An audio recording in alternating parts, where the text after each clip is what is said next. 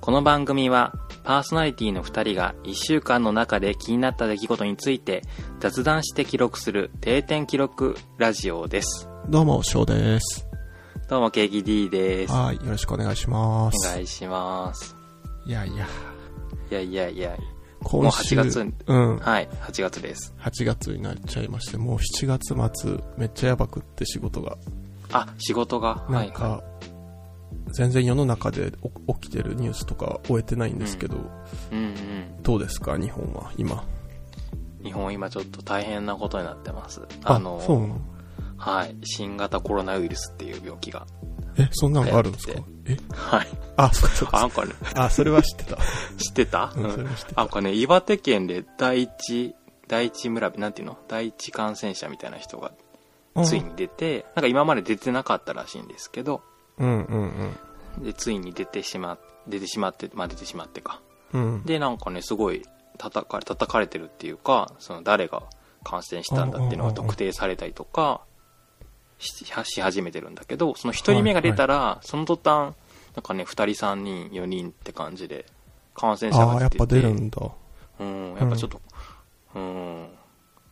まあちょっとうんうね、んせちせちがらいっていうかもう本当にみんな気が立ってる、そういう大変な世の中ですけども、あれ翔、さんは何か、うん、あれですよね、なんか、GoTo キャンペーンで、うん、岩手県0人やからめっちゃ殺到してるっていうニュースまでは追ってて。ああ、うんそっかそっあかやそっぱか。それで出ちゃったんですね、1号が。まあね、それでかどうかはちょっとわあそっかんそっか関係ないかですけど、うんうんうんあ、なんかね、ごめんなさい、本当の情報かわかんないけど、その感染者さした方は、なんか関東の方に行かれてたというニュース、ニュースっていうか、なんかそういう情報が流れてきてて、それは目にしたんだけど、ああ、そっか。まあやっぱでそうも。へそう、北海道も結構観光客見てきてるみたいえで、うーん。なんでちょっと用事があって札幌行ったら、あの、スーツケースガラガラしてる人がたくさんいたので、えね、ちょっと、うん、どうなるのかなじゃっあて心配でえす。要注意っすね。うん要注なんか、今日は、あれですね、お互いが、まあ小ネタというか気になったテーマを持ってきて話すっていうところで、あの、自分ね、すごいライトなやつっていうか、意。うん。ちょっと調べたけど、なんか途中で熱が冷めちゃった話題があって、先にそれ話していいですか、お、どうぞ。あの、7月1日から、う。こうん全国で一斉に、レジ袋有料化って始まったじゃないですか。あ、あれ7月1日でしたっけ。あ、そうです、そううです。もう、じゃあ1ヶ月経ったってことですそようね。そうう。そう。うん。で、まあ早、いコンビニとかスーパー行ったらね、あの、聞かれる、まあ、うんいりますかみたいな聞かれるじゃないですか。聞かれます。で、なんかね、個人的にあの、あれが結構ね、ちっちゃいストレスだったんですよ。わかる。いるよって感じなんですよ。いるよね。ただなんか、逆に言うと店員さんも余計な仕事増えてるじゃないですか。それを聞ねく、って一いう。つオペレーション増えてるし、うん、だかあら。とさ、なんだっけ、うんごめんなさい、なんかね、古本屋かな、なんか万引きがめっちゃ増えたみたいな。あ、そうなあのの、マイバッグ持参するよ人が増えて、うんそのマイバッグに、あの、商品ガソゴソっと詰めて逃げちゃうみたいな。あ、そんなのがあるんだ。そうそう、それをね、その一つのお店だけで4件ぐらい目にしたみたいなことを書いてあって、え確かにその結構大きい買い物のものが入るようなバッグをさみんなが持ってるとなるとねそういうのが起きても全然おかしくはないっていうかえうんうんうん。目,、うん、目につきにくいよねと思ってうん。で、な、な、はい誰が、何の目的でこれをやり始めたんやろっていうのをちょっと調べてたんですよ。今日話したらいいなと思って。で、まあ、言い出したのは経済産業省なんですよね。うんうん、でまあ理由としては、まあ、プラスチックってめっちゃ便利じゃないですか素材 として、うん、うん、便利うん、あのど便利便利うしたんですかなんか急に、ええ そうやなと思って水って大事じゃないですかみたいな、あうのん、感じでうん確かにそうそうやなと思って、まあ、もうものすごく使い勝手が良い素材だから うんたくさん使われてるゆえに、まあ、たくさん使ゴミも出てるよねっていうところで、うんうんまあ、排出をこうちょっと抑えようみたいなその敬語的な意味があるらしいんですよね。なんか直接的にそれが環境にどうっていうよりは、まあ、どちらかというと、まあ、敬語、啓発的なうん。ところで、まあ、身近なところからっていうらしいんですけど、うん。うん。まあでもそれは確かに、そうなんかなと思いながらもね、ちょっとなんかレジの時いつも、なんか聞かえられるのが鬱陶しいんで、うん。もう商品出すと同時に言ってますね、いつも。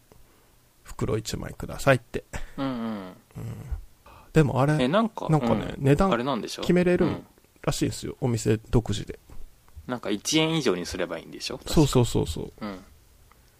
で、ね、うん。あちょっと思ったんが、うん。まあ、お店としては、まあ、プラスですよね、売り上げが。すまあ、コンビニだったら3円ですけど、うん。今までなかった3円もらえるから、お店的には売り上げプラスじゃないですか。ああ、なるほど。うん。うん。多分、わかんない。コンビニでどんぐらい1日あたり、その袋が出ていってんのかわかんないけど、うん。うん。多分年間でしたら何千万枚とかそんなレベルですよね、多分。ああ、なのかな。うん。そしたら単純にね、3位かける3したら、うんうん。うん、3000万、4000万とかいくから、もしかしたら奥行くかもしんないけど、それだけ売り上げが増えますもんね。本当にごめんなさい。全く調べてないんだけど、このさ、す袋の代金って別に、それが税金になったりはしないのかな。あ、それはね、もう、お店のものだから関係ないらしい。ああ、よかったよかった。よかったよかったっていうか。うん。じゃあ、うんうん単純に利益になるんだ。うん、あーでもさ、逆。に言うとさ、うん。袋もタダじゃないから、今までもさ、うん。その袋の仕入れって多分お金かかってたと思うんですよね。それが1円なのか1円未満なのかわかんないけど。そうですね。それをうおん店側が持ってたけど、でもただってことはないから多分商品の代金に含まれてたと思うんですよ。袋代っていうのは。なるほど。うんだって何億ってかかると思うからコンビニとかスーパーだと。うん、だから、ね、プラスになったら、まあお店的にラッキーだ、ラッキーじゃないけど、うんプラスになるんだったらまあいいかって感じかな。ちょっとコンビニとか大変そうやし。なんかでもあれでしょなんか袋、あのコンビニの袋ってなんかその、なんていうのできる、なんていうのそれを本当にだから意味ないんでしょその、削減する意味って。なんかあの、うん。石油をなんとかかんとかする、うんその、家庭で出てくるなんとかかんとかで作ってるみたいなうんもんだから、別に減る、減ら、そこを減らしてもしょうがないみたいあな。ーなんていうのだからん具体性はないと思う。それがやったからといって環境が良くなるとかってではないでしょうね、ない多ですよ分。ね。うん。そんなんやったら割り箸とかね。うん、そうそう割り箸的な感じだって聞いたことあるから、割り箸をやめてなんだろう森林保護に関心を持つかって言ったって持たないな自うんう分、んうん。うん、し別にプラスチックの問題もえだから何って思っちゃった本当に思ってる、うんだから、ね。うん。なんでそんなさへんあた、えー言い方なんだろううーんおかしなことばっかする人がいるんだろうなと思って経済産業省ってなんかあのあーアベノマスクの人もそうなんでしょ確か、はいはい。経経済産業省出身の人がアベノマスクいいですよって言って、安倍アベノさんに言ったんでしょどう、どう、どうなんすかね。なんか、 よくわかんないな。なんかアベノマスクもなんかあれらしいですよね。また配ろうとしたけど断念みたいな。ああ断念したんだ結局なんかもう、ね言ってましたよねもう一回配るみたいな、でももう発注して出来上がってるのに断念するって、意味ないやんと思いながらね、何なんだろう本当にいい加減にしなって思ってます、まあ自分こんなとこっすかね最近、うん、生活上でなんか、うん、気になったことといえば、うん、ケーキさんなんかあります最近ああれだコメント先に紹介するうん、じゃあコメントあ先にー忘れて紹ちゃっ介たする。うん今日は、えーっとですね、15回なんですけど、14回の感想が、えーっとですね、届いてます。まずは、えーっとね、ツイッターのハッシュタグ、じゃないです。これな、なんていうのあの、引用リプライでコメントいただきました。おまんまんさん。実は前から聞いてました。パーソナリティのお二人はおやしゃ、おやしゃしいですね。私なんかどうやったら不正受給できるか常に考えているくらいなのに、わら。というコメントをいただきました。はい、ありがとうございます。ありがとうございます。これあれ不正受給っていうのは、うん、あ生れです活保護の件かな。生活保護ですね。あの、宇都宮健治さん の自己責任論の嘘っていう本を紹介したときに、その中でよく出てきた、あの、生活保護について、あの、うんなんかね、あの、紹介したんですけど、ね、確かに不正受給の いいのあったすらご、ね、ぜひ、またお便りで教えていただけたらと思いますが、そのテクニックはなんか人を救いそうな気がするな。この、そう、まんまさん、まんまんさんが聞いてると思わなかったので、ちょっと恥ずかしいですね。恥ずかしいですけど、はいはい。えーっと、 あ、そうそう、あとね、なんかネタに困ってるってことをつぶやいたら、ちんおじさんからこんなコメントいただきました。えーお二人ともネットフリックス見られてるので、映画界なんてどうでしょう二人で同じ映画を見て感想を言い合ったり、それぞれが好きな映画をおすすめするのもいいと思います。それから、えっとね、しんごさんからも、えっ、と、しばらくお堅い話題が続いているので、またドラえもんやクレヨンしんちゃんの時みたいな柔らかめの、わら柔らかめな話題もしてほしいですね。具体的には思いついていませんが、というコメントでした。あ、はい、ありがとうございます。最近なんか見てますネットフリックスね、うなんか、その自分仕事忙しいって話したんですけはいど、はい、忙しい。なんか、なんやろな、多分、なんて言えばいいんだろうな、集中力あんまないんですよね、自分。だから、あ椅子になんか座ってられないんですよ。ーうんうん。なんで、でも仕事が多いんで、なんだろう、強制的に座るために、なんかね、仕事のパソコンの横で、うん。ずっとネットフリックスを流してるんですよ。へーなんで自分はね、い毎日8時間くらいね、ネットフリックスを見てるんですけど。へ ー具体的には何見てるんですか何を流してるの、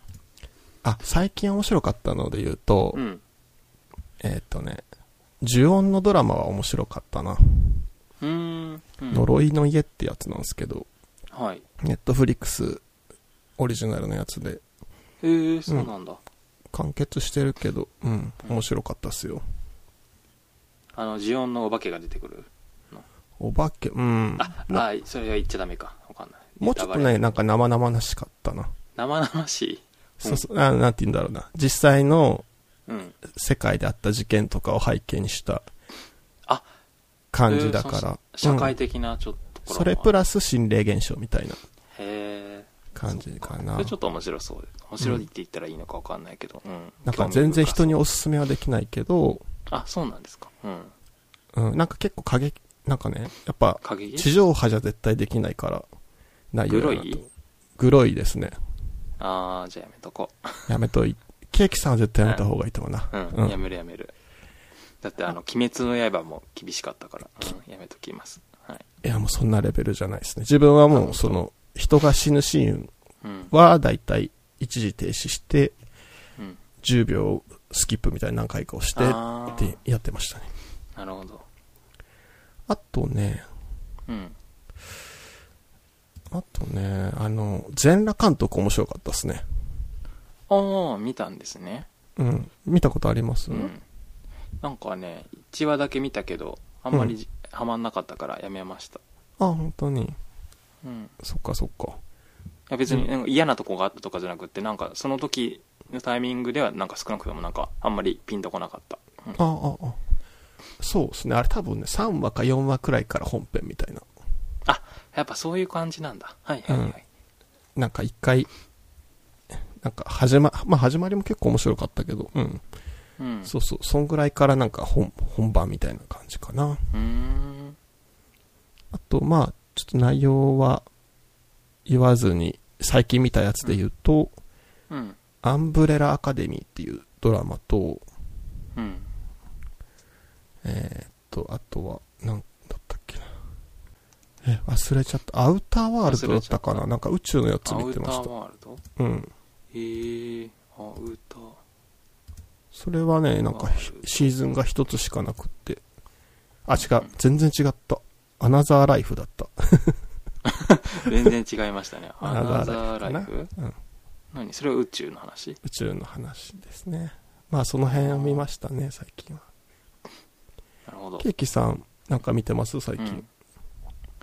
最近ね、見てないかも。えーっと、あの、あれ、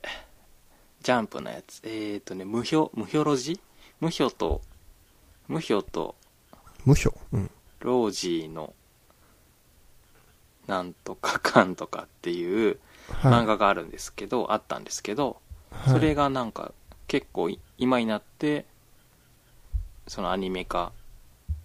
この間えっ、と第1期の放送があってで最うんうんう近ん第2期のアニメが始め、えっともう一回再開したんですけど「無表とロージーの」なんだっけあれ「無えー表とそローれジーの魔法律相談事務所」っていうタイトルですねえー、魔法なんだ。魔法使い系。うん、魔法、まあ、魔法使いチックではないんですがなんかね、うんうんうん一応裁判官とかなんかそういうのをモチーフにしてる感じなのかな、うんへえで、まあ、魔法っていうか魔物みたいなのが出てくるみたいなはい外はい観。なんですけど、それを、えーと子供の頃読んでてこれいついつやってたのかなあ、じゃあ昔のやつなんだ、結構。だいそれが確かねうん昔2000 2004年とかのうんうんうん。漫画なんですけど、それがね、2018年かな十何年この間だから18年か。になって、うんうんうんえっ、と、アニメ化されたっていうのを見てました。もしよかったら見てみてくださ。はいはい。い。うん。なんか、日本沈没うっん。て見ました、あーうん、見たよ。結構なんか評判悪いから全然見てないんだけど、あ、見見たてないですか。あ、みうん見ましたあ、見た見んましたよ。どうでしたおすすめですかうーんそうですね。あのこれはあんま面白くなさそうだな。あー面白いうーんなんだろう気に食わないっていうのが一番正しいかもあの最後まで見れました意外とあ、そうなんだ。うん意外とね結構見れないっていうコメントもたくさんあるんですけど、はいなんかはえい。っ、とねヒャダインさんとかはツイッターで、えー主人公の女性にどうしてもその好きになれないくって4話で見るのをやめましたっていうことをおっえしゃってー、るし、そこまであ言まあう確かに、うん言わすのか。うん。うんなんかね、日本沈没ってあれじゃないなんか SF でしょそうですあのいわゆねる。。小松左京さん。なんです。そうそうそう。なんですけど、このアニメは、あいなんかね、SF とはちょっと分類しがたいような内容でした。うーん。うん。そっかそっか。まあかね確かに。う。うんそうそうなんですよツッコミどこが多いって言ってたな。ツッコミどこも多いし、なんかね、うん、今ネタバレになっちゃうけど、本当に、なんか宗宗教、宗教団体が出てくるんだけど、はい。その宗教団体の人が、本当にその霊能力があるっていう風に描いてるのね。うんうん。えー、あるんだ。うんえって、 うんなんだろう。SF なのにって思っちゃうんだけど、はいはい。うん、まあちょっと気に食わなかったですので、えーまあ、気になる方はぜひご覧くださいわかりました。じゃあ多分見ないです。はい。はいそれではえっ、とですねあのメールメールをいただいていますはい。えっとねちょっと待ってくださいね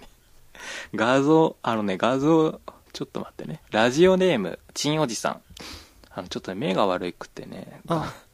20回は聞きませんが、ああ、びっくりした。20回は聞きませんが、内容が濃いので毎回3回くらい聞いてます。えー冒頭のお化け遺伝子と消滅世界の話で、ガタカという映画を思い出しました。ガタ カという映画。うんうんえーその映画では人工授精で子供を作り受精卵の段階で優秀な遺伝子のものだけを残すという世界でまさにこれだなと思いましたうんうんうん。それから、えっ、と、メインの、メインの自己責任論、自己責任論の話で、えー生活保護と聞くとネガティブなイメージがあったんですが、確かに明日は我が身ですし、必要なのに受理してもらわないと困りますよね。えー出すのを渋り、ちょっとした収入に関しても申請がなければ、不正受給とみなす。行政のそういうところが本当に嫌いです。えーあと、えー今は違うと思いますが、数年前にエアコンは贅沢品だからダメっていうニュースもありましたよね、というメールをいただいています。はい。ありがとうございまはい、すあ。りがとうございます。えーさ最ん初には、えっ、と、そうそさうそ3回も聞いてるよ。う。ね、3回も聞くやのば こいねれ。。3時間ぐらい無駄にし、無駄にっていうか、あの、いい意味でね、いい意味で無駄にしてるってことだと思うんですけど、20回、びっくりした、20回聞きませんってなんか不快な思いをさせちゃって、第20回を聞きたくないってことかと思うんだけ ど、あれですね、あうの、ん3人ぐらいしか聞いてないのに、60回も再生されてるから、うんあうんのうん20回も再生してるのかなということを言ったら、えーそうじゃないよっていうことでしたね。うん。でガタでもあか、うん、あでもあれあれだ。いや、なんでもな いです。うんいい、ごめんなさい、間が悪くてね。はいガタカっていう映画、見たことありますか、自分はないいです。や、ない。名前は聞いたことあるけど。あ、そうなんだ。うんで、ちょっと、まさにこのね、その人工授精でどうのこうのっていうのは消滅世界の世界観に似てるし、その、なんだっけあの人、野田洋次郎さんのお化け遺伝子うんっう。ていうんところで、その優秀な遺伝子を残すっていう。うん、まさにこれですね。うんう。ん、興味深そう。ちょっと、後で調べてみようと思います。なんか、うん、 YouTube で、YouTuber さんで、はい。 MC 松島さんっていう人がいて、はい。あの、まあラッパーの方なんですけど、はい、はい。結構こう、時事問題のこととかも、あの、話したりするんですけど、はい。なんか、その方も、なんか、その話題については動画上げてて、う。うんん、すごくね、多角的なところから、その発言がどんだけダメかっていうのをね、解説してくれてたから、あ、野田洋次郎発言について。うんそうそうそう。よかったら、うん、見て、見てはどうでしょうかっていう感じで。なんかすごいね、それはなんかじゃあ一個ね、勉強になった発うんう言んがあって、ちょっとそれ紹介したいなと思ったんですけど、紹介してください。なんかね、あの、まあ、その話をした時、流れで、うん。そのラッドウィンプスって結構右寄りの思想を持ったバンドらしいんですね。自分ああそうんまなんだ詳しく聞かないけど、なんか以前にもその日の丸問題とかで、ああ。その炎上してうんてっていうの、まあメンバーにあと、その、そういう、その右寄りの雑誌の編集者を親に持つメンバーがいるとかっていうので、あ結構右寄りらしいんですよ。ちょっと自分それはわからないですね。けど、あ。ははいい。っていう紹介をされてて、で、なんかね、こういうことがあった時に、その、うんあやふやに終わらしちゃいけないみたいな話をしてて、その冗談だったと。うんうんで、なんか、その、こういう問題を見かけた時に、どう思うかっていう、自分がどう思ったかで、自分の立ち位置を、あの、確認するのがいいみたいな話になったんですよ。うん。で例えばこの、えっと、発言に対しておかしいなって思ったら多分ちょっと左寄りだと、うんうん。そのひみ右左単純に分けたら分けるような問題じゃないけどそれでもあやふやにしないっていう観点でいくとちょっと単純化してうんあの見たらいいんじゃないかってでうん。逆にその今回の発言をおかしいと思わなかったらだいぶ右寄りだとうん。っていう話をしてたんですね。で、なんか、で、その話の後に、今日本っていうのは、もう右寄りがベース、基本やと、うん。話になったんです。で、それはなんか前の宇都宮さんの話をした時に話をしてたと思うんですけど、はめいち。ゃくちゃリベラルが弱いっていう、ゃうんえー人数的にも。はい。そうそうそう、政治家的にもね。まあ、言ったら自民党がめっちゃ右寄りみたいな。一番人気の政党が右寄りっていうね。はい。で、この、日本人は多くというか基本ベースが右寄りっていう考え方を今まで持ってなかったんですよ、自分は。うん。あ、そ確のかにぜ確か前に。前提としてね。うん。でもそれを前提を一旦仮定として受け入れると、なんか今まで謎だったことがすごいね、腑に落ちてくるっていうか、うんうん。なんか例えば、やべ、この話長くなるな。いいよ。例えばはねい、。あの、なんかあるポッドキャストの番組で、うん。そのポッドキャストに対して、ツイッターのコメントで、なんか内容がめっちゃ右寄りみたいなコメントがついた時があったんですよ。はい。で、なんかそれに対してその配信してる人が、このうちらが言ってることが右寄りって感じるんだったら、その、だいぶひ左に偏ってますよみたいな。うちらは、なんかまあす、あの、バランス感覚取ってて真ん中歩いてるけど、みたいなこと言ってたんですね。うん。で、これってなんかツイッターのあるあるなんですよ。まあ、あるあるって言ったら失礼か。あれわかるよ。わかるえっよわとかります、よ。右でも左でもなく真ん中ですっていう人が大体右寄りみたいな、うん。その謎があったんですけど、うんうん。それはす間違ってなかったんですよ。その本当にそうですよね。日本はうんうん。右が真ん中なんですよ。うん。わかる。そ、そこめっちゃすごい風に落ちて、うん。うん。わかるわかる。あの、思ってたもん。あの、なんていうの、だから中立ですっていうか、そういうようなことをなんかツイッターのプロフィールに書いてるようなおじおじさんっていうか、そのそういう方よくいらっしゃるじゃないですか。で、なんうんか、明らかに右なこと言ってるんだけど、と思ってた。確かに本当に思ってた。うん。で、だから、で、うんそうそう、本当にでもその人が正しい。じうん日本の中では真ん中にいる、いるっていうか真ん中の思想だっていうのは本当そうなんですよね。うん。だから、そう。その左、うん。右寄りですねって言われて、真ん中ですっていう感覚がもうどんだけ右に寄ってるかっていううんうん。ところ。うん。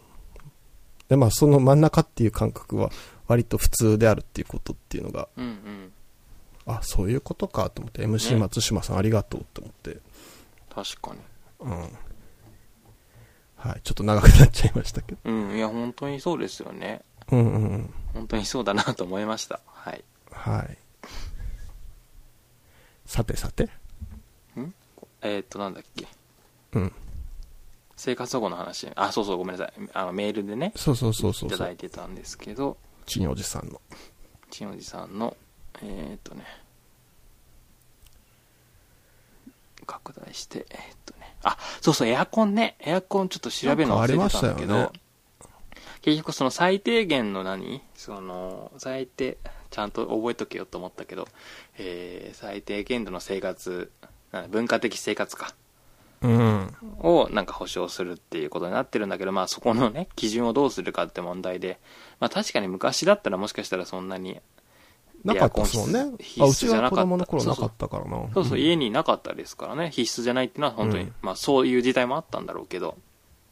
今はないときついでしょう。うんなくて死んじゃう人とかいるからさ、うんまあわかんない、変わってると信じたいし、ままあかこれから変わっていくのかな、どうなんでしょ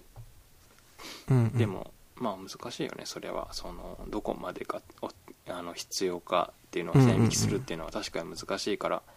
うん、ちょっとずつ変えていくしかないですよね。うん。でもちょっと、その、何この関心を持ってもらえたっていうのがあねりがたいね。確かになんあか、エアコンの、そうのん、話題になったとき、もうなんか、自分お金出して教室に買ってあげようかなって思いましたもんね。クーりがたいですラー。ああ、小小学校とか。そうそうそう。うん。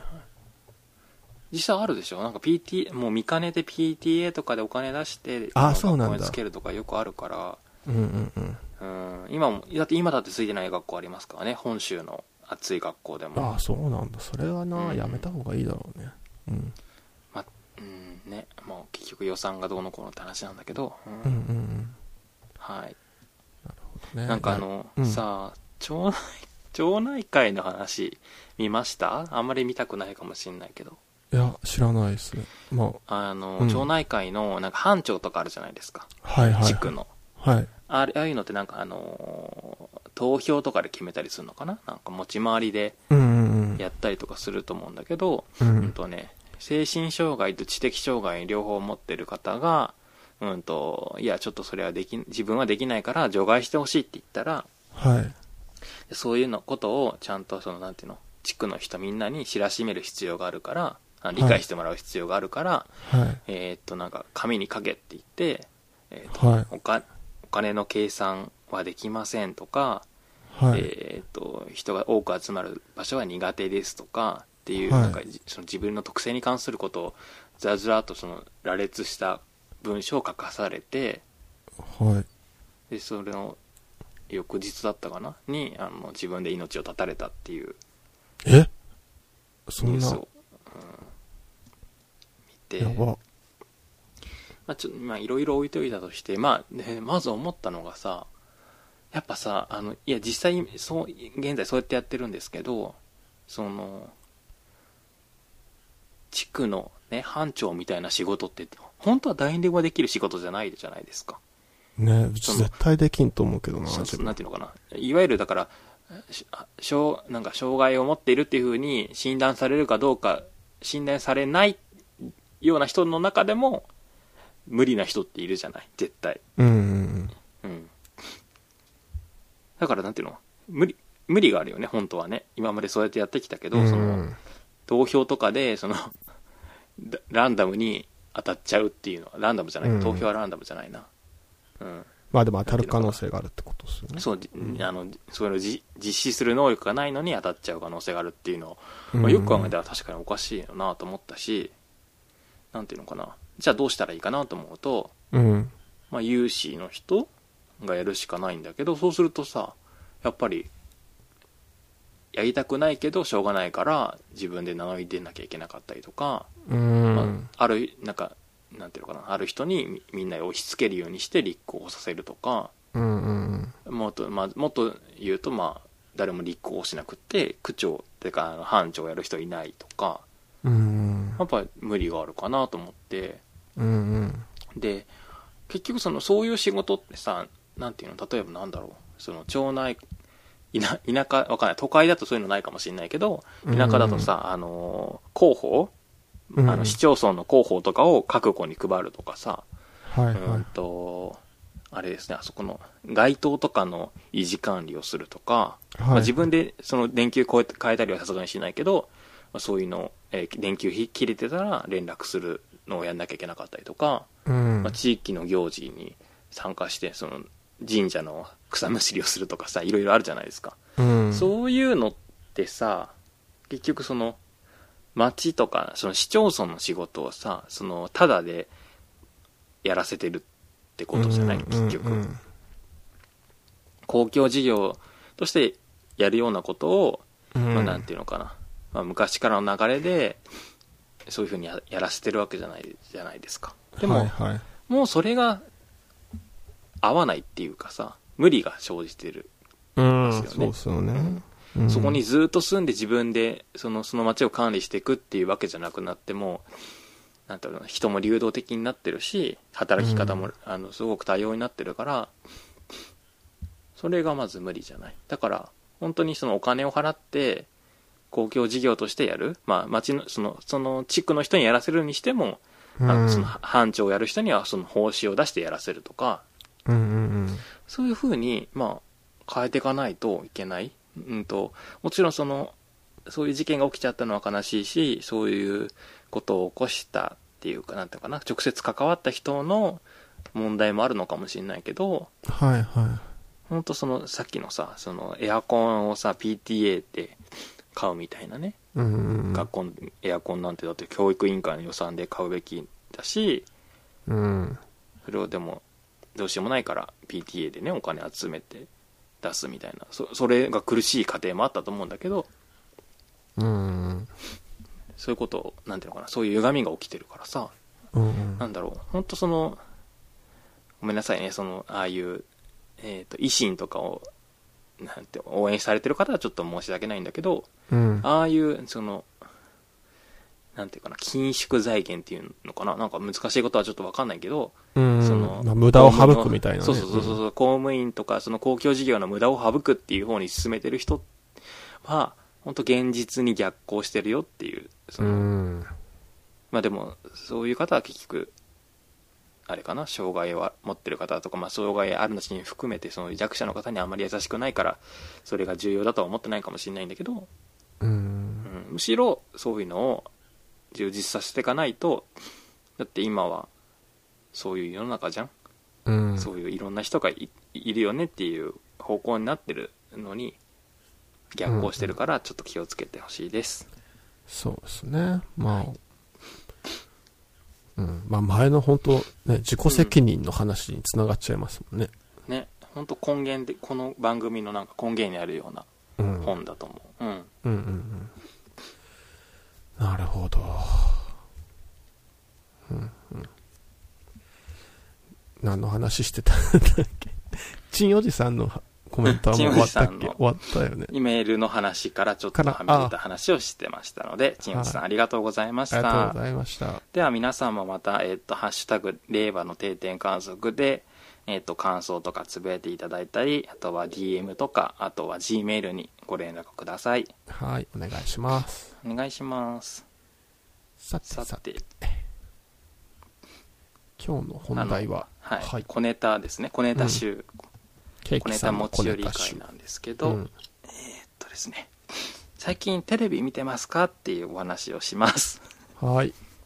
はい。テレビえっ。うと、ん翔、さんはテレビないですよね、お家に。ないですね。なんかね、うんえっとね、ちょごめんなさい、メガネかけないと見えないわ。 あった、あった、ごめんなさい。えっ、とね、20代、20代の単身者の方の85%しかテレビを持ってないっていう、これ2015年のデータだから、い今は8割切ってると思うんだけど、はい。テレビを持ってない、ん逆か。テレビ、テレビを持ってる人が8割ぐらいしかいないっていう状況らしいんですよね。はいはいはい。はい。で、えっ、と、まあ、実際テレビ見てる人がちょっと減ってるらしい。うんうんいいんですけ。ど、じゃあどのぐらい見てるのかなっていうのを調べましたはい。総務省のその、えー、と統計みたいなのがあるんですけど、うえん。ー例えばですね平日の、まあ、ある1日にテレビを見る人がどのぐらいいますかっていうとこれはあの各年代も合わせた全体のデータですけど、えー、とテレビを見る人は85%はいはいはい。でえーっとね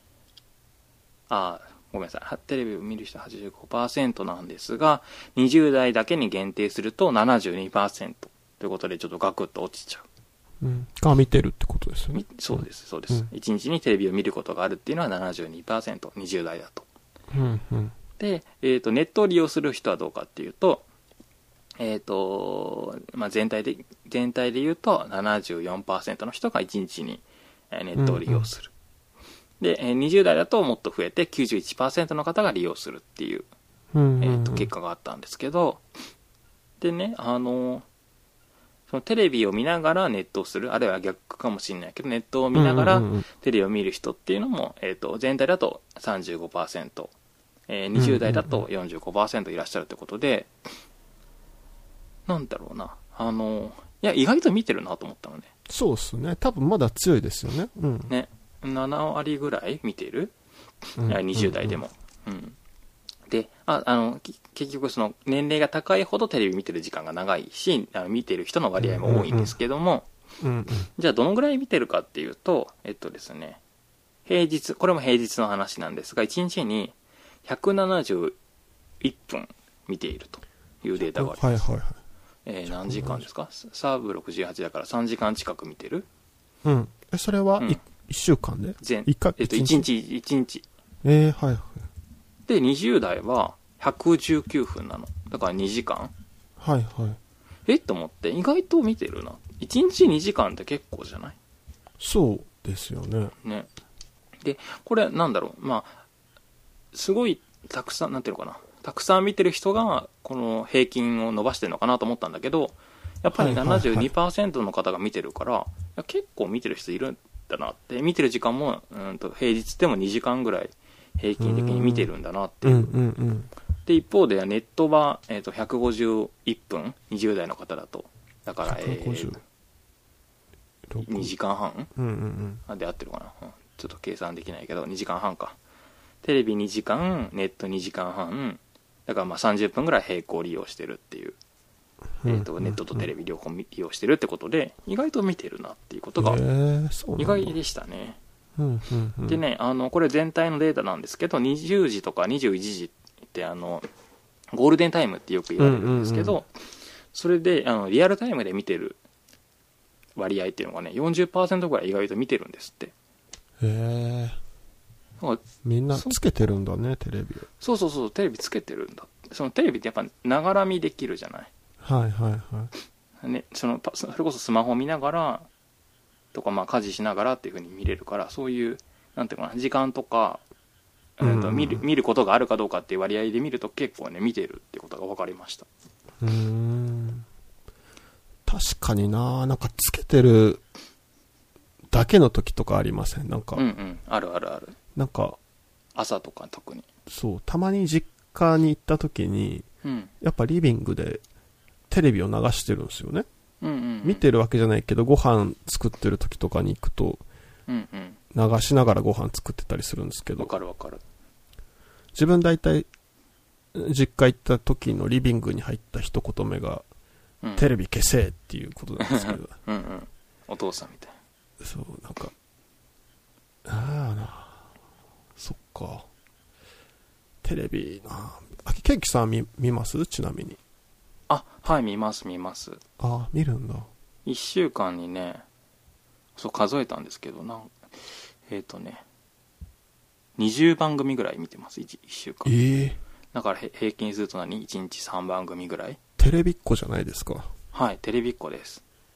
ああ、なるほどね。ええじゃあ見れるんですね、まあ、テレビがまだ。はい。それで、うん、うん。じゃあ、えっ、とな、なんていうのかな。でもやっぱ減ってるんだよね、テレビ、うん、全体的に見ると。特に若い人でテレビ見る時間とかが。あで、なんで見ないかっていうと、まあ、よく言われるのが、なんていうのかな、娯楽えーじよい、えーと、ゆ余暇時間っていうんですか自由な時うんう間んうんうんの過ごし方がかなり分散してた。だから昔は、あの、娯楽って言ったらテレビだったから、みんうな、んその、家帰ったらテレビの前に集まって、まあ、テレビの前でご飯食べてっていう風な過ごし方をされてたから、それはもちろんテレビ見る時間は長かったんだけど、うん、よそくれこそ言われるやつですよね。うん、そうそうそう、よく言われるでしょあの、ネットとか SNS とか、まあ、いろんなものを利用するから、当然、その余暇時間が増えてるわけじゃないから、う、うんんと、そこに避けるリソースっていうか、時間とかは、まあ、当然減るでしょ、うん。うんうんうん。ってことはあるんだけど、あとは、うんと、なんていうのかな。あの、やっぱり動画を見てる人が多い。あの、なんていうのかな。ネッ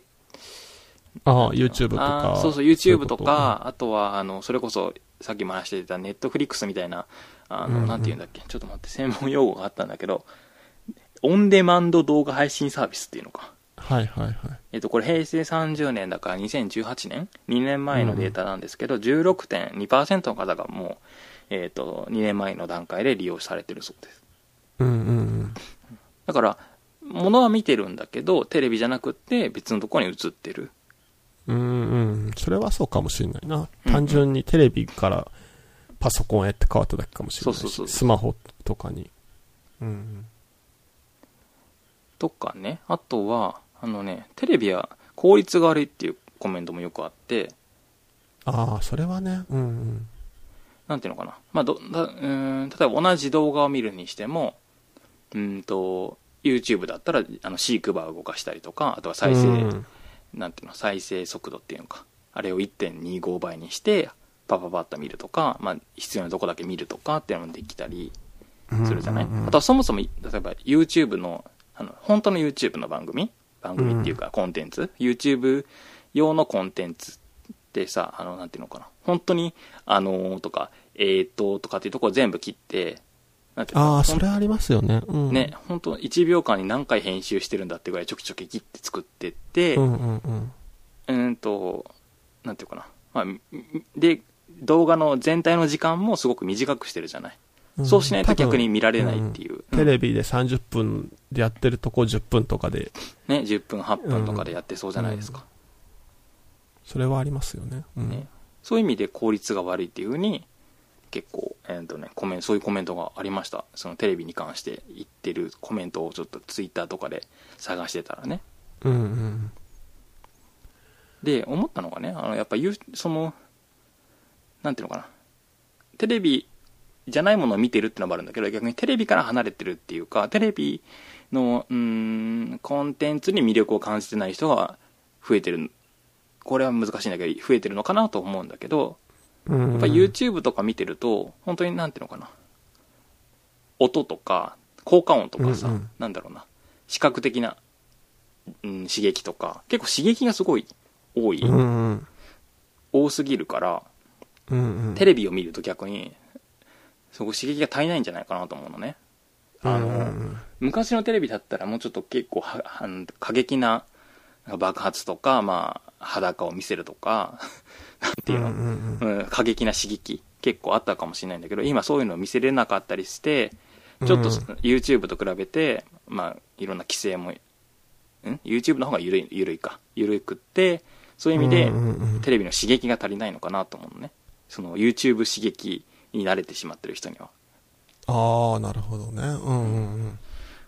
だから YouTube 自体もさやっぱ自分も見るんだけど見続けられないなんかその刺激が強すぎてそのああ、そういうことですね。おそうテレビを2時間見られても YouTube の番組を2時間自分は見れないんだよねうんうんうん。やっぱそのながらみとかに適さないっていうかまあ本当にああ、そうかもしれないですうね。んじゃ邪魔になっちゃうからその YouTube の方が何かを同時にやってるとうんうん。っていうなんか刺激の違いがあるのかなと思いましたああ。なんだろう。まあ、本当好き嫌いがあるっていうのは前提で、うんうん単純にドラマっていう面で見ても、うんうんなんだろ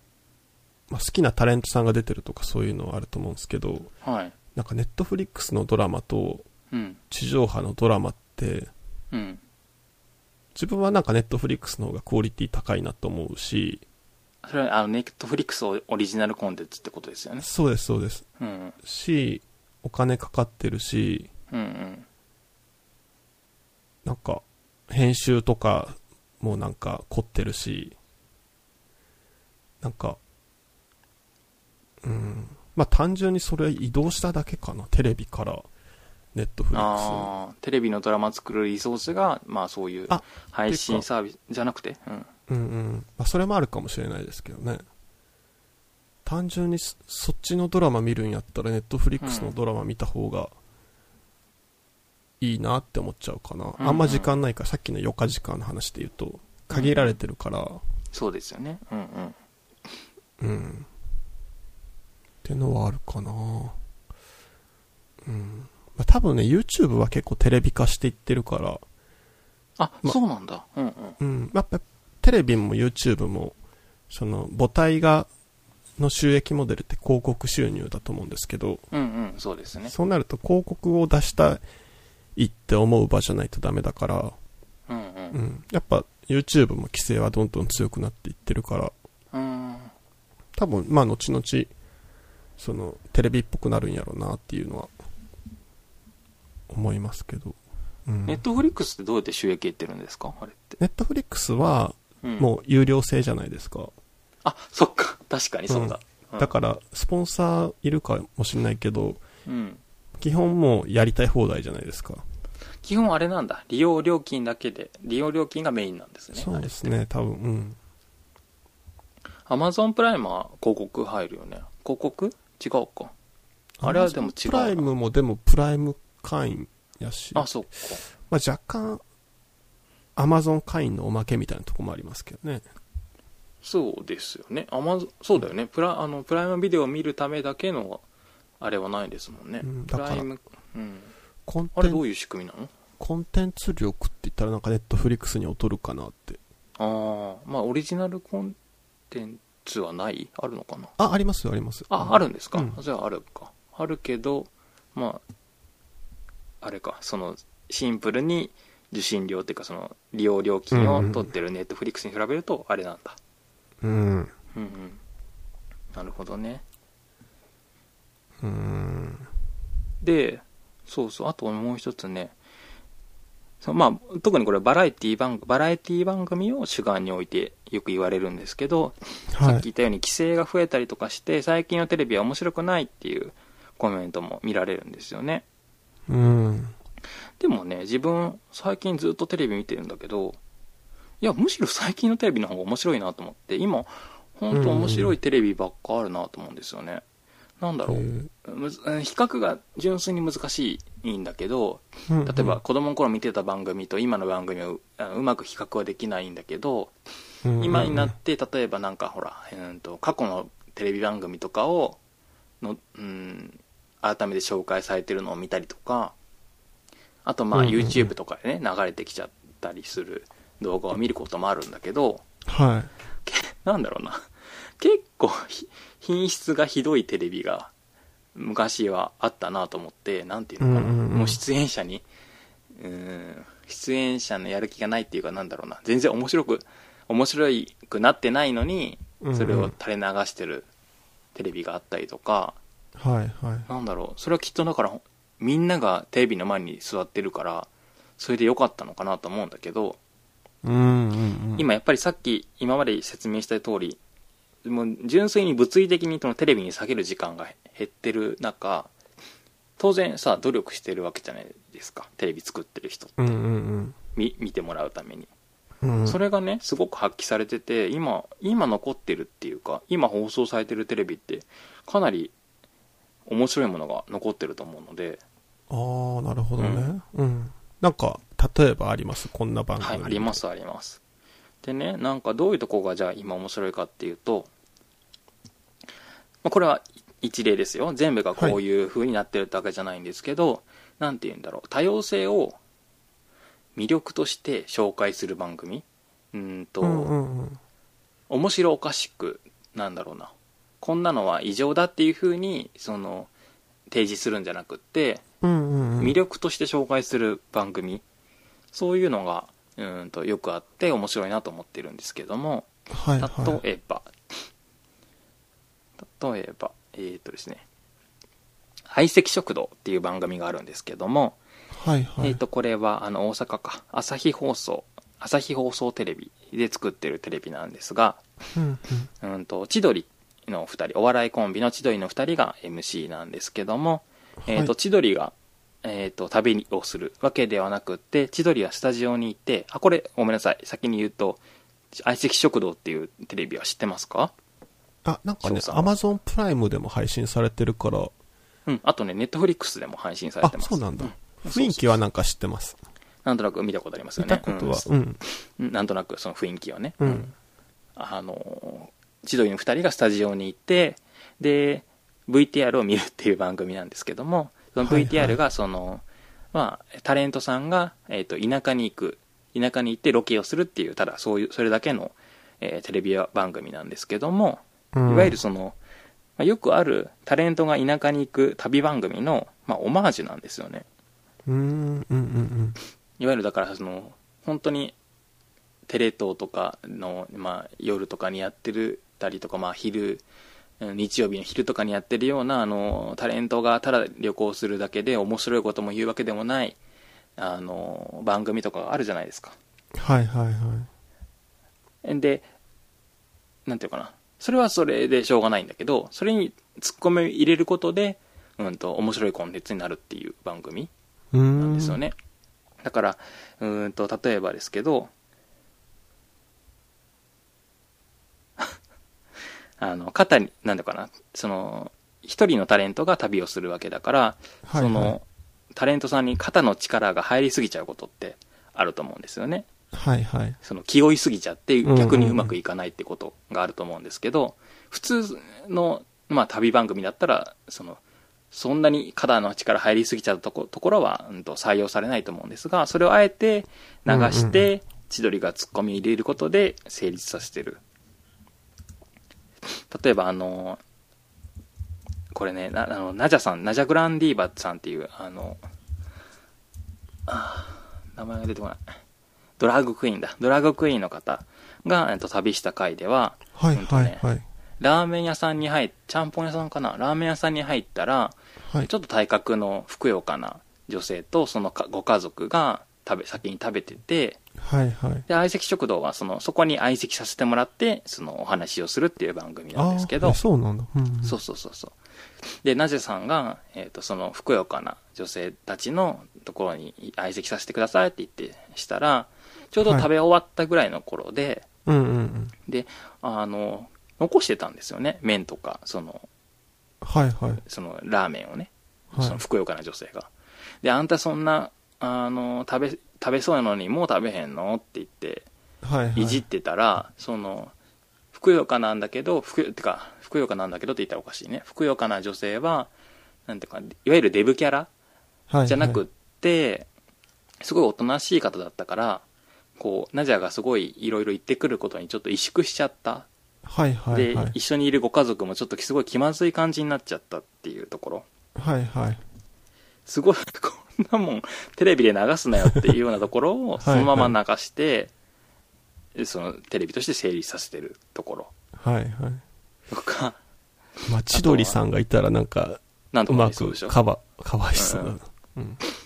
んと菊池桃子が青森県の田舎館村っていうところに行ったんですけど、本当に何にもなくってで唯一のその町の名物なのか分かんないけどなんか焼きそばを出されてうん。普通なんかね見た感じそんな普通の焼きそばなんだけど「わあありがとうございます」って言ってで次のお店に行ったらまた焼きそばが出てきたのね はいはいはい。でなえっと3食ぐらい焼きそばを食べてたのかな確か34食ぐらい焼きそばを食べてるだけのはいはい。旅本当にそれしか見どころがなかったんだけどはい。これ確かねこの V1 本だったかなこの VTR ともう1本あったのかこれだけでその30分番組を成立させてたのねはいはい。菊池桃子がただ焼きそばを3回食べるだけなんだけどはい。これを成立させるのがやっぱ千鳥のそのツッコミうんうんうん。あと面白かったのがね、あの、ケンナオコとか、林家ペーパーの回も面白かったんですけども、まあそれははいはい実際見ていただくとして、うん。なんていうのかな、その、本当に、その、何の魅力もない、魅力魅力魅力じゃない、ごめんなさい、何の見どころ、いわゆるその、うんテレビ的な見どころもないような田舎とか、うあんうん。のあ街にいるちょっと、なんていうのかな、テレビに映していいのかなってぐらいちょっと変わった方、うんんんそういう方、をそのまま、その編集せ、編集はしてるんだけど、はないんていうかはなそのまま流してしまうっていうのが、うんと、今までにないなと思って、い。うん。あの、面白いと思ってました。えー、あ、でも、うちもそれ系は結構好きかもしんないな。なんか、多分今やってないかもしんないけど、はい。タレントさんがブラッドをい地方に行って、なんか出会会った人に止めてくださいみたいな、ああ、田舎に泊まろうみたいなやつかな。みたいなやつかな。うん。それは結構好きだった気がする。うんうんううん。んまあ、。それのオマージュですね。うん。うんうん。あとはね、ああ、これにしよう。激レアさんを連れてきたっていう番組は、えっ、と、テレビ朝日の番組なんですけど、はいはい。これはご存知ないですか、そうですね。それは知らないかな。うん。えっ、と、これは、MC は、えっ、と、オードリーの若林で、うん。えっ、と、アシスタントが、えっ、と、テレ朝の、えっ、と、弘中アナなんですけども、あうんあ、とその方は知ってる。うあん、。そうですか、そうですか。うんうんうん。で、ひろ、えっ、と、この番組はどういう番組かというと、えっ、と、今までにすごい体験とかをされてきた方。で、うんなんていうかな、常人にはないような、うーん、集中力とか、なんだろう、熱意とか、うん。しうーん、執着心と言ってもいいかもしれないけど、そういう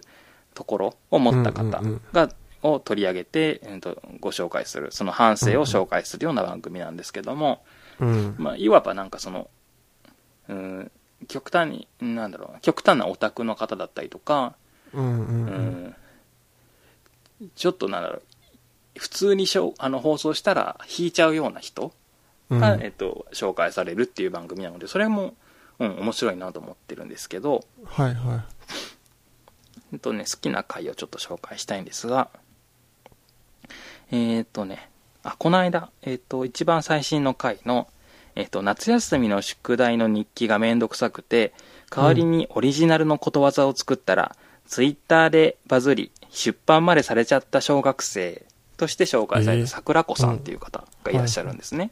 い。うんうん。で、この、まあ、この方の反省というか、まあ、小学生なんだけど、今までどういう経験経歴があったかってことをご紹介する番組なんですけど、うんうんとね、桜子さんのお姉ちゃんとか、まあ、お母さんとかはことわざをよく知ってるから、お姉ちゃんとかに、うんうんなんだろう、ことわざ攻撃をされてたのね。うんうんうん。このこ、たくさんことわざを知ってるから、それを言われて、で、その桜子ちゃんはそれがムカついちゃって、はい。復讐しようと思ったの。うんうんうんそれで、、うんと、オリジナルのことわざをどんどん作っていった。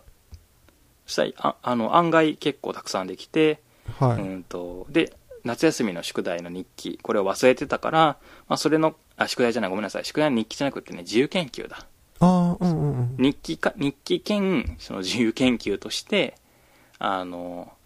夏休みに宿題として出したのねうんうん。そしたらうんとまあすあこんなになんだろう面白いのに案外そのが同級生とかを褒めてくれなくってうんうんうん。で先生もそんなに褒めてくれなかったんだけどはい。それを見た同級生のお母さんかな。それが、お母さんが、うんと、桜子ちゃんのお母さんに、あの、うんうんあなたのお子さんの宿題すごい面白かったよって言われたんだって。えー、いい着眼点だな。うん。で、お母さんは知らなかったから、どんなものを作って提出したのかっていうのを、うんうん。え、何ううちの子が作品が何だろう素晴らしいとか、うまいねとかじゃなくって、面白いねって言われたから、な、な何を一体作ったんだろうと思って、うんうでん。ようやくそのことわざ辞典を見てみたんだけど、うん。例えば、えっ、とね、高級な化粧品一滴ずつっていうことわざが載ってたのね。はいはいはい。で、どういうことかっていうと、まあ、意味としては、えっ、と、意味がないよってこと。うん意味の、意味のことわざなんですけど、つまりお母さんが 高級なけあのー化粧品を買ったんだけど、それを本当にちびちびと一滴ずつ使ってたから、うんうん無駄だなと思ったっていうことが書かれてるのね。やってる意味ないやんみたいな。そうそうそう。とかね、ローランドあのも言ってたな、それ。そうあのお母さんがうんとうんなんだっけなお母さんが鬼ババはい。これこれは多分シンプルにおお母さん本当は怖いっていう、えっと、話のあのことわざなんだけど、うんうんうんっていうのがとかなんかお母さんにとって、うんと、恥ずかしいようなエピソードを含むことわざがたくさん載ってたからお母さんちょっとムカついたけどちょっと面白いなと思って、あのまあ、よくあるほら子供がこんなことをしてたみたいなツイートうんうをんうん SNS に投稿したのね、うん。そしたらそれがバズってしまって、結果として、あの、9社ぐらいかな。うんたくさん。のとこから、えっと、出版のオファーがあって、実際に出版されたんですけども、えー、金になると思ったんですかね。とか、まあ、バズってるからね、実際。うんうんうん。これ面白かったのがね、なんだっけな。校長先生絶好調っていうことわざがあって、要はこれは水を得た魚っていう意味なんだけど、うん。普段は、うん、なんていうのかな、地味で、おとなしい性格の校長先生が、何大会だったかなマラソンかなマラソン大会かなんかの時だけ、うんうん。すごい短い短パンと、そのターニランニングシャツを着てきて、めちゃくちゃ張り切ってるから、はいはい。面白いなって思ったっていう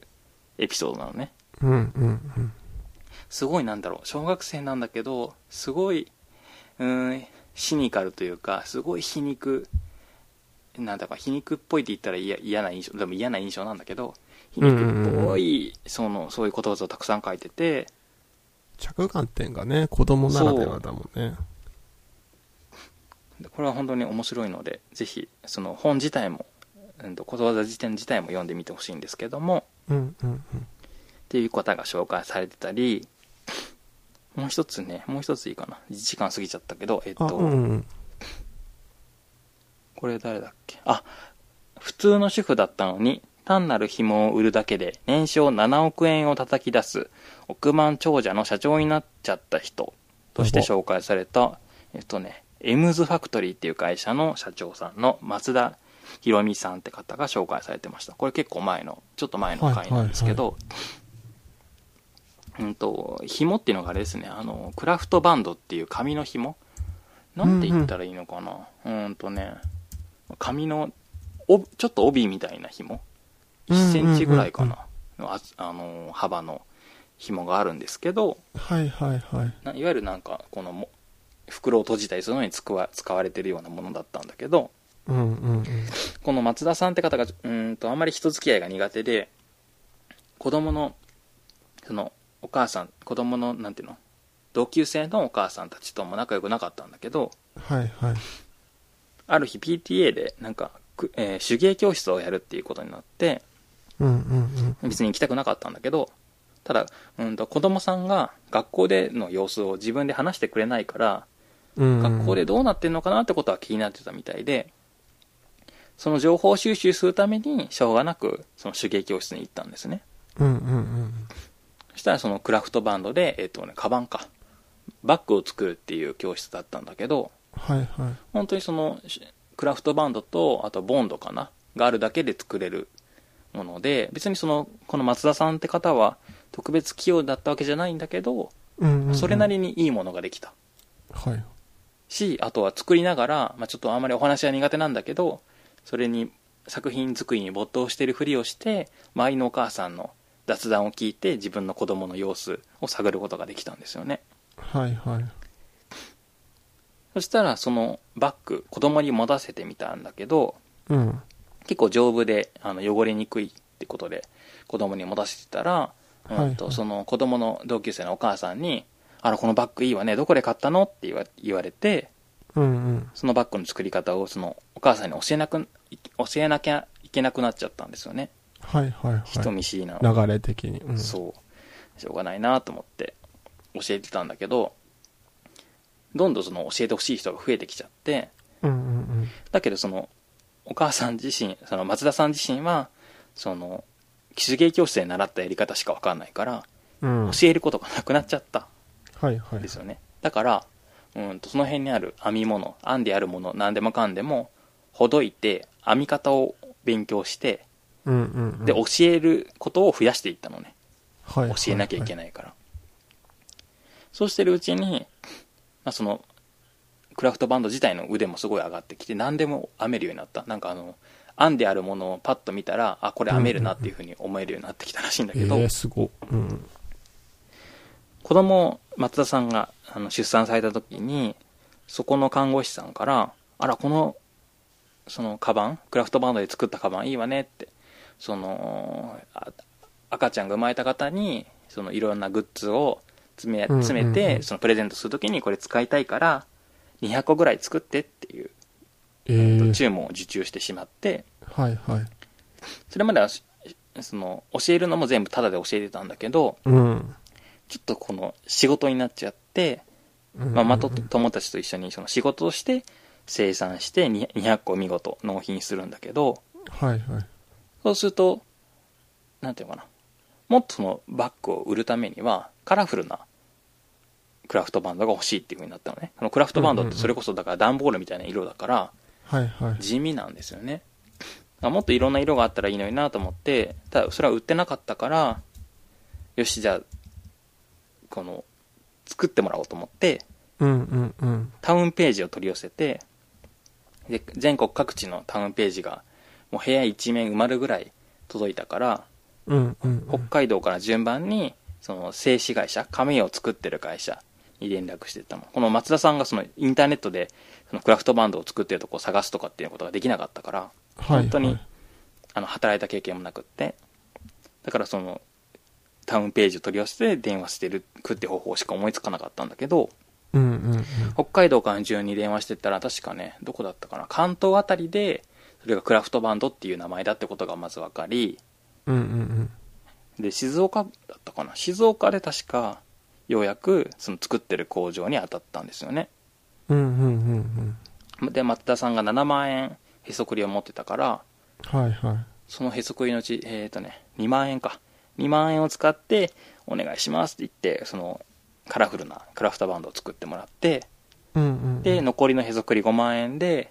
えっ、とね、ネットショッピングのホームページを作って、はいはい。で、えっ、と、売り始めたら、本当にバカ売れして、うんうんうん。その会社を立ち上げることになったんですよね。えー、うんうん。で、何が良かったかっていうと、あの、まずこの方が自分で編める方だから、うんと、編み方を教えることができて、で、うん編み方を教えてる人がさらに、その、教える、うんと、教える先生になって、うん編み方を教えた人が教える先生になって、その教え子がまた先生になってっていう風に増えていって、うんとねうん講師が3500人ぐらい今いるんですって。えー、やば。うんで、その教会をも作って、その教会の理事に自分でなって、うんううんん。と、その、消費していく方、えっと、クラフトバンドを消費していく方をどんどん増やしてるから、年商7億円までたどり着いたっていう話なんですけども、えー、すごいな。うんうん。この人だから本当に働いた経験もなくって、そもそも商売を起こしたいと思ってたわけではなくって、自分の子供の小学校での様子を知りたかっただけなんだけど、なえー年商7億円の社長になっちゃったっていううんうんうん。おいやおかしな話なんだけど、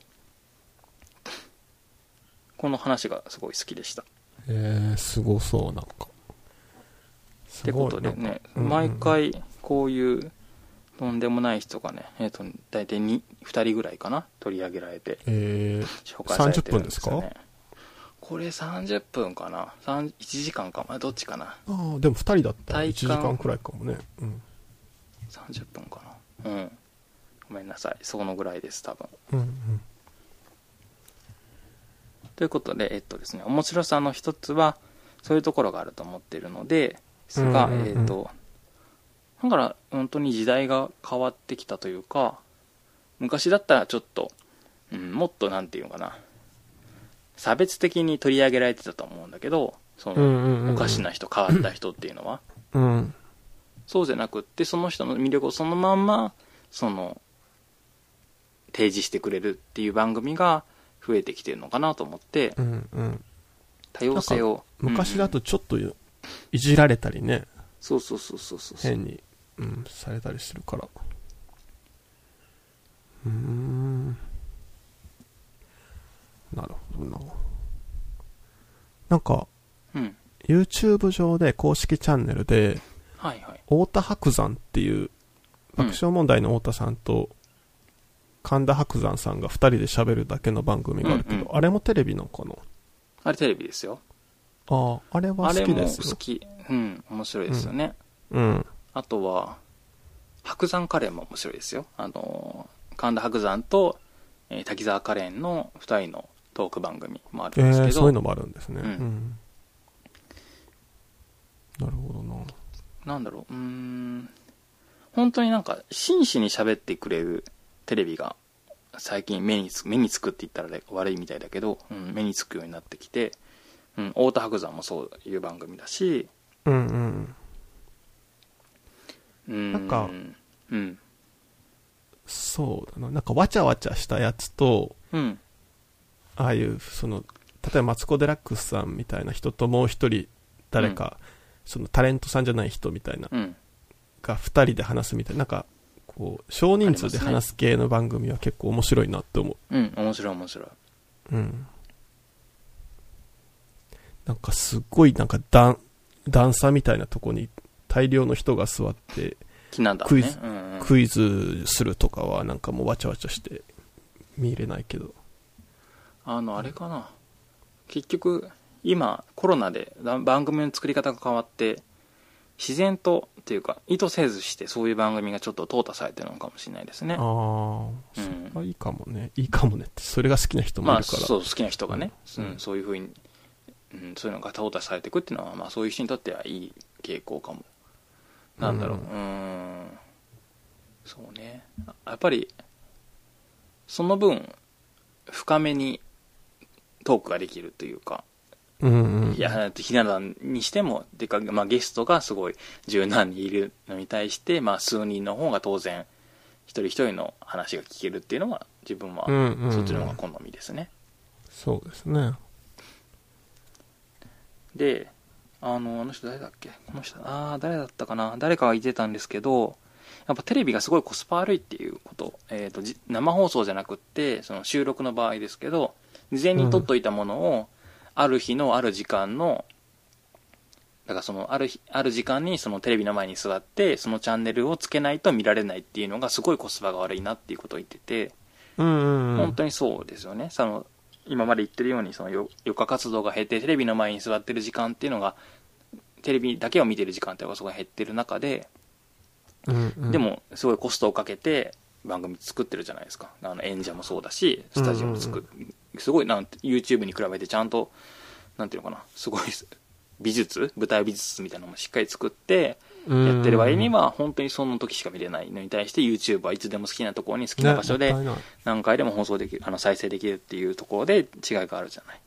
たいないうんうんもう本当にコスパ悪いよねと思っててだからあのやっぱりうーんかんそれが絶対いいとは思わないけどある程度そのコストを削減していくっていうかうんまあ無駄無駄がいいってところもあると思うんだけどもうちょっと制作コストを減らすこともうんできるのかなうんうん。どうなんだろろう、もうちょっと減らしてもいいのかなとも思うそういう番組がウェイトがちょっと増えてもいいのかなとも思うしうんうんうん。あとやっぱり TVer の登場が大きいですよね TVer ってえ、アプリは知 TVer。知らないうん。TVer は知らないかも。 TVer ってアプリはあのーまあ結局あのでオンデマンド放送番組配信サービスっていうのらしいんですけどうんうんうんさっきあ、の同じ調査で平成30年に、えっ、と、ネットフリックスなどの動画配信サービスの利用している割合が16.2%と言いましたが、その TVer みたいな、まあ、TVer を含めた各社のテレビ局各社の放送番組、テレビで放送している番組を配信するサービスっていうのがあるんですけども、その利用率は12.1%ということで、結構うんうんうんその、だから、えーいわゆるテレビの番組を、まあ、ある限られた期間ですけど、うんうん同じように好きな時に見れるようなサービスというのがあって、それがかなり12%ぐらい、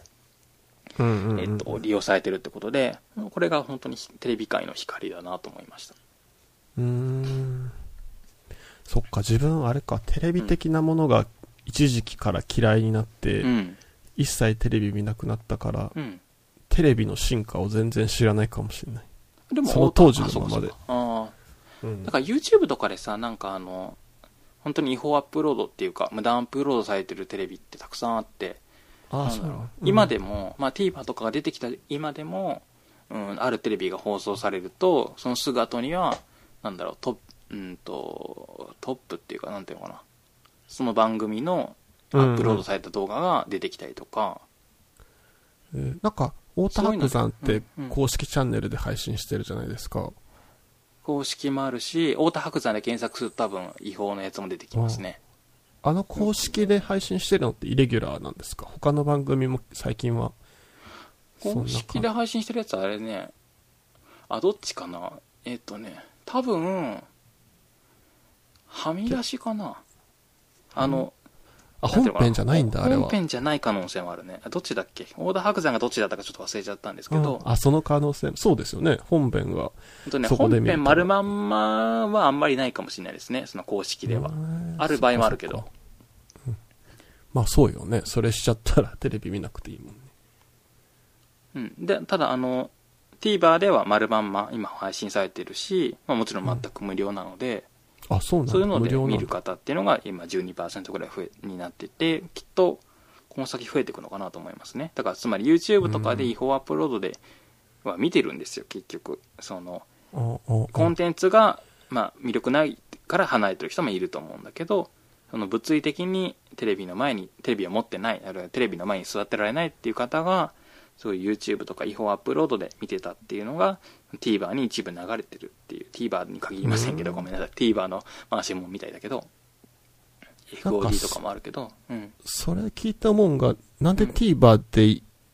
無料なんやろうとも、有料化にせんのんだろうとも、500円でもいいし。あれですよあのなんでかっていうと多分あれですね違法アップロードの視聴をやめさせたいからだと思うんですけどはい、はい。あの、あれ。ですね広告あります CM と同じタイミングにああ。ななんか、んか広告収入はあるんですね、うんうんうん。ただ多分多分ですよ予想なんだけどそういうところがあると思いますそのそっちに流れてるのを無料だからこっちを見てねっていう公式の方に誘導させたいっていうのがあると思われますなんかテレビ離れ、まあさっき聞いてたテレビ全う然まだまだ多いと思うし、例えば自分も広告の仕事してるんで、うんやっぱテレビって大きいんですよ。ネットも、ネットが来てテレビ終わるんちゃうかって言われてるけど、全然そんなことなくって、テレビも影響力めっちゃまだまだあるしっていううんうん中で、なんかせさっきのスマホとか持ち始めたその生活スタイルの変化で離れる人と、うんうんコンテンツの力がで離れる人っていうと自分は割とコンテンツベースで離れていってるんですけどううんーんそっかそっかなんかちょっと思ったのがその広告収入で今成り立ってる業界じゃないですかテレビってでそうですね。そっから制作費とか出してると思うんですけど、うん。うんうん。なんか明らかにネットフリックスとかと比べて予算感少なそうやなって思って、あ、そうなんだ。う。うんん、なんかドラマとか見ててもなんか思いませんなんか例えばうん。ネットフリックスのドラマ見てたら、例えば、な、な、ね、あ、も何でうすなか、なんでもいいですけど、例えば、愛の不時着とかでもいいんですけど、愛の不時着と韓国のテレビドラマを比べてみていますそれって。あ、いやいやいや、あれってでも、韓国で作ってるわけでしょね、あの、多分ネットフリックスがの本社が作っってるわけじゃないですもんね。うん。ネットフリックスのお金で、韓国のテレビ局が作ってるんだよね。あ、そうなんだ。じゃないかなわかんない。どこが作ってるのかなうんうん。なんか。多分、そうだと思うんだよね。だから日本の、ネットフリックスオリジナルコンテンツ、テレビ、ドラマを、と日本の、いやごめんなさい、えっ、と、ごめんなさい。日本のテレビで放送されてる日本のテレビドラマと、うんうんうん、ネットフリックスの、その日本の、ネットフリックスオリジナルコンテンツのドラマうんうんを比べると、微妙と思うけど、自分は。正直。あ、本当にうん。愛の不時着と日本のテレビドラマを比べたら、愛の不時着の方が、うんと、なんていうのかな、制作費が高いだろうなとか、今ちゃんとしてるなとかって思うけど、うんうんうん。日本のネットフリックスオリジナルのとテレビドラマ、あテレビドラマってあまり見て見たことないけど、うんうんうん。まあ、そのまあ、呪音がそうか。呪音のテレビが、ドラマがそうなんですよね、きっと。うんうんうんうんそれと、テレビと、日本の、ネットフリックスオリジナルじゃないテレビ局で作ってるテレビドラマを比べたら、そううか。ん。あ自分のイメージがね、だから、うん。そっか、呪音を見てないからあれなんだけど、うん。なんだろう、結構トンチキ、なんていうのかな。うーん、予算があれなのかなって思ってるまま止まってるから、うんうんうんうん。そっから進歩してないんだけど、自分の中では。うんそっか。まあどね、こもちろん予算感だけじゃなくて内容とかもあるから一概には言えないけど、うんうん。そうなんだ。うんまあ、自分を見てないから、ちょっと自分を見てみようと思いますが。うん、韓国のど、そうだな、韓国の、その、ネットフリックスオリジナルじゃないやつと、ネットフリックスオリジナルコンテンツを見ると、比べたら、うん、普通そんなになんか、うん、あんまりでもそれピンとこないかもな。ああそっかそっか、うへん、えちょっと、うん。うんうんままあ、それはね、予あ、う算んうんうんがつぎ込まれてる方がきっと良さそうっていうのは印象はあるので、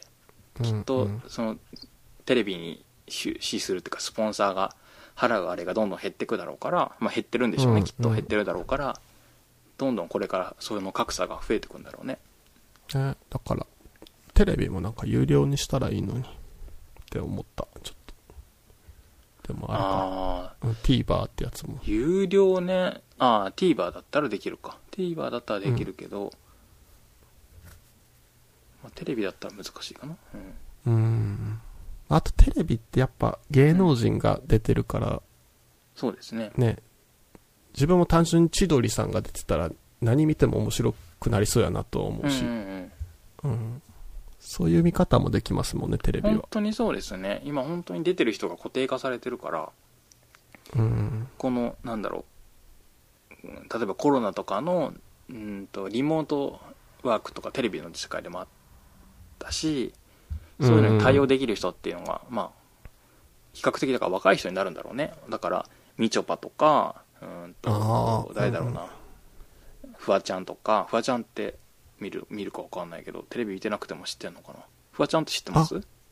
太田白山にゲストで出てきた時に知りました。ああーそうかそうかそうかうん。そうフワちゃんとか、まあ、結構本当に限られた人がずっと出てるイメージだし、うん。あとねマツコ・デラックスとか有吉がいてたんだけど、う。うんあんまり視聴率よ視聴率が良くなくても番組が終わらなくなったっていう他のあー番組がもっと低いから、そのマツコやとっぱ人気なかんだ有吉とかが出てる番えうんう組んが相対的に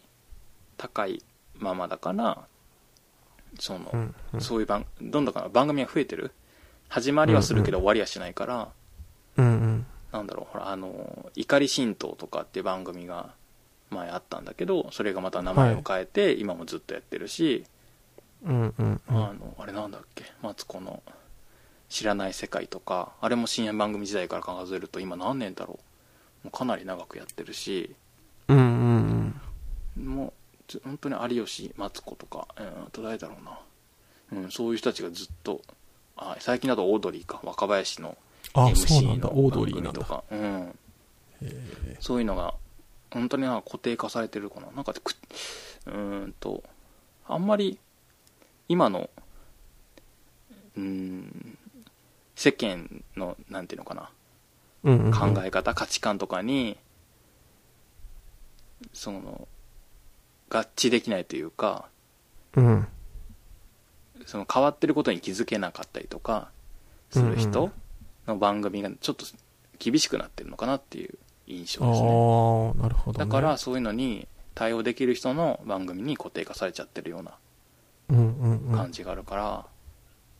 まあでもこれからまた若い人が入ってきて変わるのかなと思うんだけどね、うんうんううんん、変わってると思うし実際、うんでもあれですね、なんかその、まあ、30%くらいの人はテレビ見てなくってっていう、うんなんか昔ってやっぱほぼ100%だったじゃないですか、見てる人が。多分そうですよねだから学校とか行っても、なんかごっつ、えー、見て漢字見たみたいな話ができてたけあーうど、んうんうんね、テレビ見てない人同士が学校で行ったら、どんな話するんですかねってかんねのはちょっと思った。共通の話題がないよね。ツイッターでまた見たんだけどさなんかあの、子供たちに全全集中の呼吸っていうとちゃんと集中してなんか勉強してくれるってみたいなこと言ってたえだけーど、うんうん、なんかそういうのがまだ成立ギリギリ成立するのかあなと思共って通言語としてあるんだ、そうないうんのだけど、それに対してリプライで「そんなこと絶対やめてください」テレビを見なそのテレビを見ない人とかアニメを見ない子供もいるんですよそういう子供たちが置いてきぼりになってもいいんですかって言って怒ってる人がいて、真面目。えー真面目でもそれを言い出したらもう例え話とか何もできなくなるようなその例えを知らなかったら置いてきぼりになりますよって、まあ、全集中の呼吸ぐらいだったら、まあ、集中してくださいっていうふうに読み替えれると思うけどねうんうんうん。まだだからギリギリそういう、まあ、ブームになったものとかは話題として共通のね話題としてできるだろうけどどうでしょう、うんそういう相席食堂の話を学校でしても通じないということはきっとあるでしょうねその7割が見てるとしても番がそれぞれ別のものを見てるだろうからねうん。うち逆に24時間テレビとか、うん、楽しい、楽しんでる人たちちょっとバカにしてましたもん、学校行ってた時。 24時間テレビを楽しんでる人をバカにしてたああ、うん学校で楽しんでようあんなんで感動できるるなっていう。あ感動して楽しんでる人いたんだ、うんすごいね優しい人がいるもんですね、うん。あれだと思った。あのジャニーズが出てる出てるから喜んでるのかと思っああ。そうそうそた。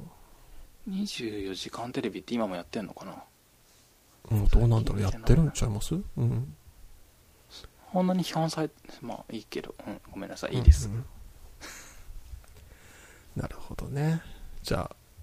なんか、おすすめのテレビ番組とかね、はい、逆にもう全然テレビ見てないよみたいな意見があったら、んそうですね。教えてほしいです。教えてください。とか、あの、あれね、ドラマも今紹介しなかったですけど、こういうのが面白いよとかって、別にネットフリックスでもいいんですけど、テレビ、テレビ番組でもいいし、ちょっと面白いのあったら教えてください。最近見てるのは、あの、あれですね、アンサング・シンデレラっていう薬剤師のドラマと、はいえっとねはい。なんだっけあれあー忘れちゃった私の家政婦渚さんっていううーんとドラマなんですけどこれは MR さんっていう、あの薬を病院に売るお仕事の人でなんかちょっと今薬ブームなんですかねわかんない、えー最近あのなんかちょっと今まで焦点を与えられなかった医療ドラマっていうか、まあ、MR の方は医療ドラマじゃないけど、はいはい。うん、そういうのがちょっと今日あの面白いのでもしそれを見てる人がいたら感想を教えてくださいはい。あれかな次、なんかね、次映画とか、うんこれの、見ては、二人で話してほしいみたいなのあったら、